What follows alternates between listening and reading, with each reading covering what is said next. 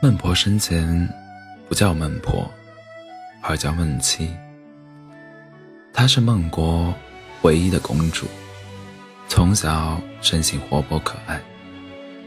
那日，孟妻偷溜出去，在街上看见了他。他从未看见过这么好看的人，比女人还略有着妖娆。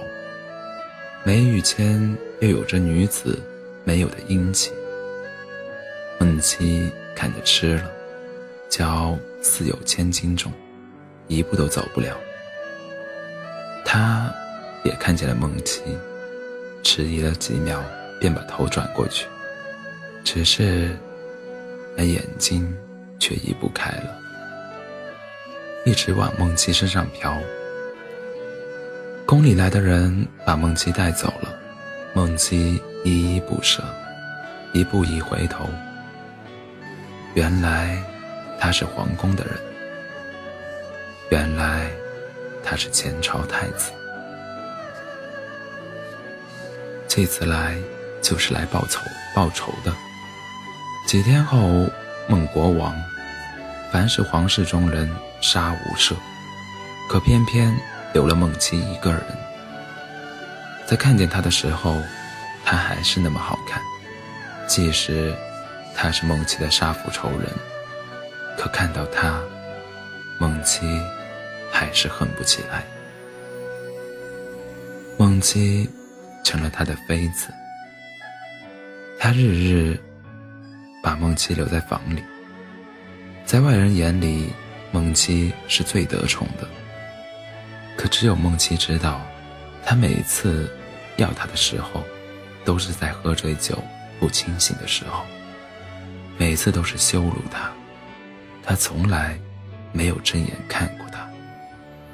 孟七从来没有说些什么，直到一天，他带了一名陌生的女子回来，直接封后。他与那名女子与七八分相似，孟七。明白了，自己原来是他的替代品。现在他回来了，他已经不需要自己了吧？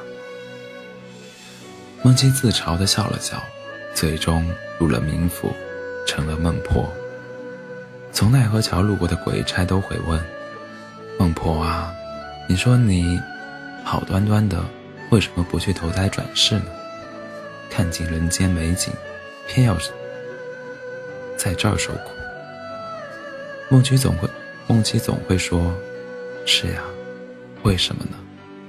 应该是因为有一个想忘却不敢忘的人吧，又或是想再见他一面。”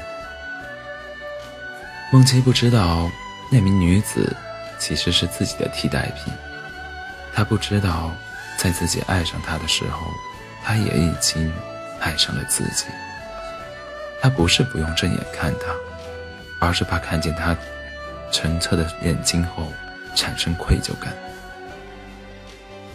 他害怕对梦琪的愧疚被人知道，其实他害怕的是梦琪恨他。